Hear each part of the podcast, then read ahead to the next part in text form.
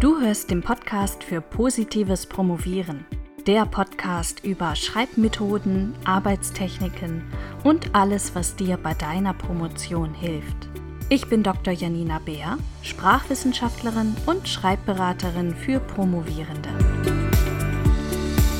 Hallo und herzlich willkommen zurück zur Serie zum wissenschaftlichen Arbeits- und Schreibprozess. Diese Podcast-Folge ist schon der vierte Teil der kleinen Serie, in der ich dich durch die einzelnen Phasen des Prozesses von der Idee bis zur fertigen Doktorarbeit führe. Im ersten Teil der Serie hatte ich dir einen Überblick über die sechs typischen Phasen des Arbeits- und Schreibprozesses gegeben. Im zweiten Teil ging es dann im Detail um die erste Phase, die Orientierungsphase. Und im dritten Teil ging es dann um die Phase, die danach folgt, in der du das Material, auf dem deine wissenschaftliche Arbeit beruht, sammelst und bearbeitest. Und in der heutigen Podcast-Folge möchte ich dir nun erläutern, wie du dann weitermachen kannst und welche Methoden dir helfen können, in deinem ganzen Material eine Struktur zu finden, mit der du dich der Struktur deiner Dissertation oder deines Papers, falls du kumulativ promovierst, immer weiter nähern kannst. Um genauer zu sein, ich werde dir ein Vorgehen in drei Schritten vorstellen, das dir helfen kann, von deinem unsortierten Material aus zur Gliederung und Struktur deiner Dissertation zu finden. Zuerst aber ein kurzer Blick zurück. Was ist dieses Material überhaupt, von dem ich hier gerade spreche? Eine Dissertation oder eine wissenschaftliche Publikation im Allgemeinen ist ja nun nichts, was man sich einfach so ausdenkt, sondern beruht immer auf Material. Und dieses Material besteht im Wesentlichen aus zwei Teilen. Erstens ist das die Forschungsliteratur, also der Stand der Forschung. Das, was andere schon zu dem Thema, über das du schreiben möchtest, herausgefunden haben. Und zweitens ist das deine eigene Forschung, das, was du zu dem Thema deiner Dissertation herausgefunden hast. Und dieses Material, das du zum Schreiben deiner Dissertation benötigst, sammelst du und bearbeitest du. Du wählst die Forschungsliteratur durch, arbeitest alles auf, was schon zu deinem Thema herausgefunden wurde. Du machst dir Notizen, Stichpunkte und du bereitest deine eigene Forschung vor, du führst diese durch und wertest deine Daten aus oder deine Quellen aus, wie auch immer dein Forschungsvorhaben so aussieht. Ich hatte dich ja auch schon in den letzten Podcast-Folgen immer wieder ermutigt, möglichst früh mit dem Schreiben zu beginnen, indem du dir zu allem Notizen machst, regelmäßig deine Ideen aufschreibst oder deine Gedanken zu Fachtexten, die du gelesen hast. Genauso solltest du, während du deine eigene Forschung durchführst, dir alles aufschreiben, was dir so durch den Kopf geht. Und das Ergebnis dieser Materialsammeln-Phase ist dann wahrscheinlich aber erstmal ein ziemlich großes Chaos. Du hast dann wahrscheinlich Auswertungen aus deiner eigenen Forschung, jede Menge Exzerpte aus der Forschungsliteratur, chaotische Schreibprodukte zu deinen eigenen Gedanken und so weiter. Und dieses ganze Material muss nun irgendwie strukturiert und geordnet werden, damit daraus eine wissenschaftliche Arbeit werden kann. Was heißt das, dieses Strukturieren? Im Grunde geht es darum, Ordnungen zu finden und Beziehungen herzustellen, zum Beispiel in der Forschungsliteratur. Du liest ja jede Menge Texte und musst nun versuchen, das Gelesene miteinander in Verbindung zu bringen. Vielleicht stellt Autor A zu einem bestimmten Thema eine These auf und Autor B hat zu diesem Thema eine empirische Analyse durchgeführt. Beide Autoren zitieren sich aber nicht gegenseitig, sie haben selbst ihre Arbeiten also nicht aufeinander bezogen. Und du hast aber nun diese beiden Texte gelesen und setzt diese beiden Texte miteinander in Beziehung. Du stellst dann eine Verbindung zwischen der These von Autor A und der empirischen Analyse von Autor B her und entdeckst beispielsweise, dass die empirische Analyse von Autor B gegen die These von Autor A spricht. Und so oder so ähnlich kannst du natürlich ganz verschiedene Strukturen und Ordnungen in dem finden, was du gelesen hast.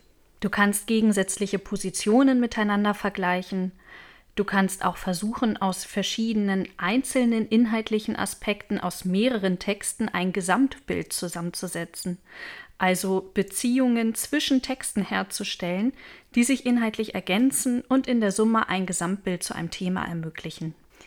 Und vielleicht merkst du an dieser Stelle auch, wie wichtig dieser Schritt des Strukturierens ist, Denn dieser Schritt ist entscheidend dafür, welche Tiefe deine wissenschaftliche Arbeit erreicht, welche Qualität sie haben wird. Aussagen von Autorinnen und Autoren wiedergeben und aneinanderreihen, das ist einfach. Aber Inhalte in Beziehung zueinander zu setzen, Strukturen zu finden, das ist sehr anspruchsvoll. Strukturieren, ordnen, Beziehungen herstellen ist sehr anspruchsvolle Denkarbeit.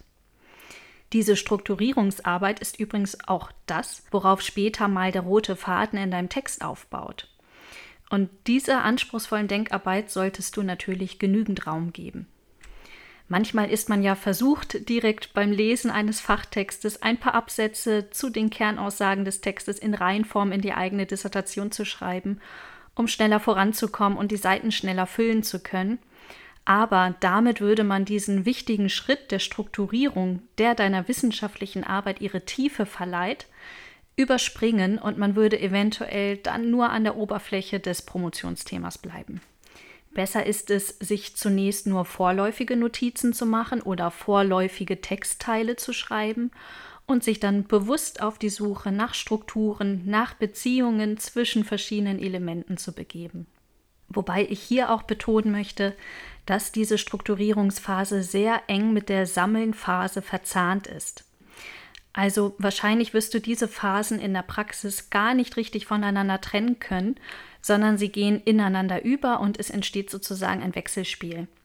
Denn wenn du beispielsweise in der Forschungsliteratur darauf gestoßen bist, dass zwei Autorinnen einen Sachverhalt unterschiedlich interpretieren, dann strukturierst du das Ergebnis deiner Literaturarbeit, indem du diese beiden Positionen gegenüberstellst und miteinander vergleichst. Und ausgehend von dieser Struktur, die du gefunden hast, begibst du dich dann vielleicht nochmal gezielt in die Literaturrecherche und versuchst herauszufinden, welche anderen Autorinnen und Autoren sich diesen beiden Positionen zuordnen lassen und erstellst vielleicht eine Liste dazu. Oder du entdeckst dabei noch eine dritte, ganz andere Position und beginnst eine vergleichende Tabelle zu erstellen, in der du die Positionen miteinander in Beziehung setzt. Also du sammelst Material, du findest Strukturen, stellst Beziehungen her und davon ausgehend sammelst du gezielt noch mehr Material. Diese beiden Phasen des Sammelns und Strukturierens sind also sehr eng miteinander verbunden. Bis jetzt habe ich immer nur davon gesprochen, wie du Strukturen in der Forschungsliteratur finden kannst. Das gleiche gilt natürlich aber auch für deine eigene Forschung. Auch hier solltest du dich bewusst auf die Suche nach Strukturen begeben. Du kannst nach Ordnungen und Strukturen in deinen empirischen Daten, in deinen Auswertungen von Quellen oder in deinen Analysen suchen. Und natürlich solltest du auch überlegen, welche Beziehungen zwischen der Forschungsliteratur und deiner eigenen Forschung bestehen. Worauf baut deine eigene Forschung auf? Welchen Aspekten aus der Forschungsliteratur kannst du aufgrund deiner eigenen Forschung zustimmen oder was siehst du anders? Wo füllt deine Forschung eine Lücke in der Forschungsliteratur? Welche theoretischen Konzepte aus der Forschungsliteratur kannst du nutzen, um deine eigene Forschung zu erklären? Wie fügt sich deine eigene Forschung als Puzzleteil in den Stand der Forschung ein? Und so weiter. Also, ich fasse noch einmal kurz zusammen. Wenn du das Material, auf dem deine Dissertation oder dein Paper basiert, strukturierst, dann versuchst du Beziehungen herzustellen. Und zwar drei Arten von Beziehungen. Erstens Strukturen innerhalb der Forschungsliteratur. Zweitens versuchst du innerhalb deiner eigenen Forschung Strukturen zu finden, in deinen Auswertungen, in deinen Analysen, in deinen Argumenten oder in deinen Daten. Und drittens versuchst du Beziehungen zwischen der Forschungsliteratur und deiner eigenen Forschung herzustellen. Und das alles ist, ich hatte es eben schon gesagt, ganz schön anspruchsvoll. Jetzt fragst du dich vielleicht auch, wie man das konkret machen kann, wie man konkret vorgehen kann, um Strukturen zu finden. Und jetzt komme ich auch zu den angekündigten drei Schritten, in denen du dein Material strukturieren kannst um dich langsam der Gliederung deiner Dissertation zu nähern. Im ersten Schritt sichtest du alles, was du strukturieren möchtest. Du liest dir deine Notizen nochmal durch, du schaust vielleicht nochmal in die Fachtexte selbst rein oder du erstellst dir eine Liste mit den Autorinnen und Autoren, die du betrachten möchtest. Verschaff dir im ersten Schritt also einen Überblick über das Material, das du strukturieren möchtest. Im zweiten Schritt geht es nun darum, Wissensstrukturen und Zusammenhänge sichtbar zu machen. Und dafür bieten sich Mindmaps an. Mindmapping ist wirklich eine grandiose Methode, um Strukturen zu finden und sichtbar zu machen. Gerade bei so komplexen, großen, anspruchsvollen Schreibprojekten wie wissenschaftlichen Arbeiten. Denn durch Mindmapping ist es möglich, Wissen vernetzt darzustellen, was einen viel kreativer arbeiten lässt, als wenn man direkt in die lineare Gliederung eines Textes gehen müsste. Also ich empfehle beim Strukturen finden und ordnen noch gar nicht direkt an den Text, den du irgendwann mal schreiben wirst, zu denken, also noch nicht daran, wie das Inhaltsverzeichnis einmal aussehen soll, sondern dich erstmal nur auf diese vernetzte Art der Darstellung in Form einer Mindmap zu konzentrieren. Um eine Mindmap zu erstellen, das weißt du wahrscheinlich alles, ich spreche es hier nur ganz kurz an. Also um eine Mindmap zu erstellen, schreibst du in die Mitte eines Blattes das Thema, also einen übergeordneten Begriff für das, was du strukturieren möchtest. Und rundherum ordnest du dann die einzelnen Elemente an.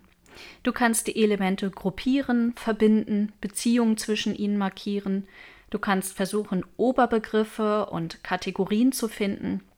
Du kannst mit verschiedenen Farben arbeiten, du kannst mit Symbolen arbeiten. Du kannst auch mit Post-its arbeiten oder mit Kärtchen auf dem Fußboden, um die Elemente frei verschieben zu können. Also versuch einfach mal verschiedene Varianten für dich und sei ruhig kreativ mit deinen Mindmaps. Oder du arbeitest mit einem Mindmap-Programm. Die finde ich auch sehr gut, weil man Mindmaps damit immer wieder flexibel anpassen kann, je nach aktuellem Wissensstand und sie so auch langsam wachsen lassen kann, vielleicht sogar über mehrere Wochen oder Monate, bis man das Gefühl hat, ein Thema genug strukturiert zu haben.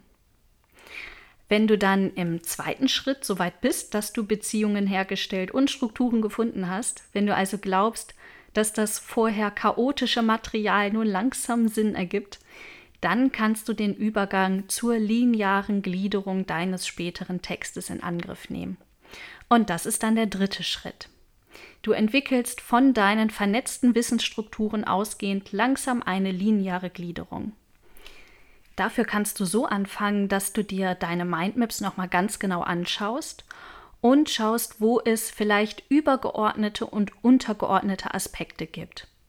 Die übergeordneten Aspekte könnten vorläufige Kapitelüberschriften werden und die untergeordneten vielleicht die Inhalte, die du in diesen Kapiteln thematisieren möchtest.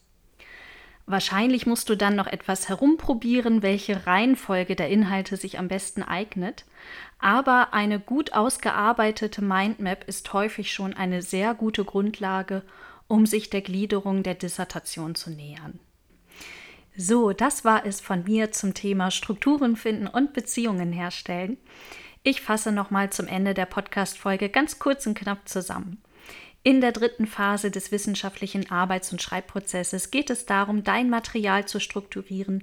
Du stellst Verbindungen her und du findest Ordnungen, um dich der Gliederung deiner Arbeit zu nähern und das Schreiben deiner Dissertation oder deines Papers vorzubereiten. Und das geht nach meiner Erfahrung am besten, wenn du mit Mindmaps arbeitest, also deine Wissensstrukturen vernetzt darstellst, bevor du dann versuchst, eine lineare Gliederung deiner Dissertation zu entwickeln.